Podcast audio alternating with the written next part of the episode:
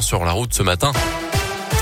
7h30, voici votre scoop info, le tour de l'actu avec Colin Cotte comme chaque demi-heure. Bonjour. Bonjour Mickaël, bonjour à tous et à la une de l'actualité. Aujourd'hui, le retour à une vie un petit peu plus normale à partir de ce mercredi avec euh, la levée en France d'une bonne partie des restrictions sanitaires liées à la pandémie de Covid. Les détails avec vous, Léa Grillé.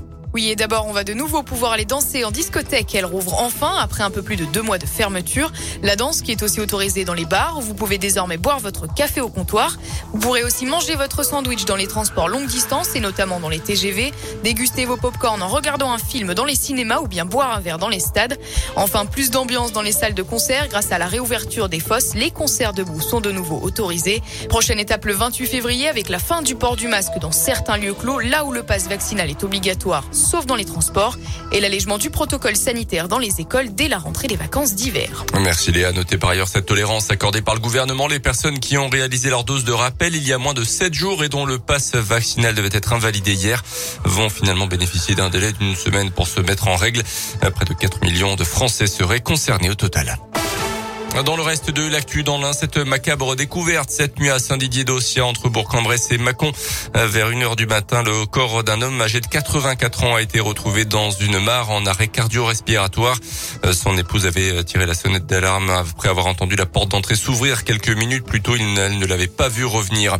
Une victoire pour l'association AP1001. Vous en avez parlé sur Radio Scoop. Au mois de mai dernier, l'association qui regroupe des parents d'enfants 10 avait saisi la défenseur des droits au sujet du manque de médecins scolaires dans le département de l'Ain.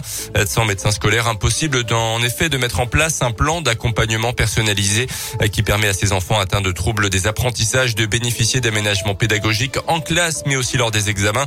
Il y a quelques jours, l'association a finalement obtenu de la direction académique que ces plans d'accompagnement puissent être signés par un médecin généraliste. Un soulagement pour Nathalie Picache, la présidente d'APEDIS dans l'Ain. Mais le combat ne s'arrête pas là pour autant pour l'association. On a plein de, de qu'on va essayer de faire avancer, bien sûr. C'est la prise en charge de toutes les séances qui ne sont pas prises en charge par la sécurité sociale et les mutuelles, comme l'ergothérapeute, psychomotricienne, qui sont des freins à la prise en charge pour certaines familles, parce que le coût financier est vraiment très important. Les avancées qu'on souhaiterait aussi, c'est plus de facilité à l'école pour les enseignants de pouvoir mettre les aménagements en place. Donc ça, il va y avoir des formations. On nous l'a assuré aussi. Et puis, bah, continuer à, à avancer pour les familles et, et, les jeunes et les adultes 10, on, on y travaille aussi. Bon à savoir également une famille qui arrive dans notre département avec un plan d'accompagnement personnalisé signé dans un autre département et fondé à voir ce pape se poursuivre également dans l'un. À retenir également cette grande enquête sur les modes de déplacement lancée dans l'agglomération de Bourg-en-Bresse. Les habitants peuvent répondre à un questionnaire en ligne sur le site internet de Grand Bourg Agglomération, bien sur le site de Rugby, le réseau de transport de l'agglo. Les sports avec le basket d'abord et la GL qui a éliminé hier soir Limoges 82-88.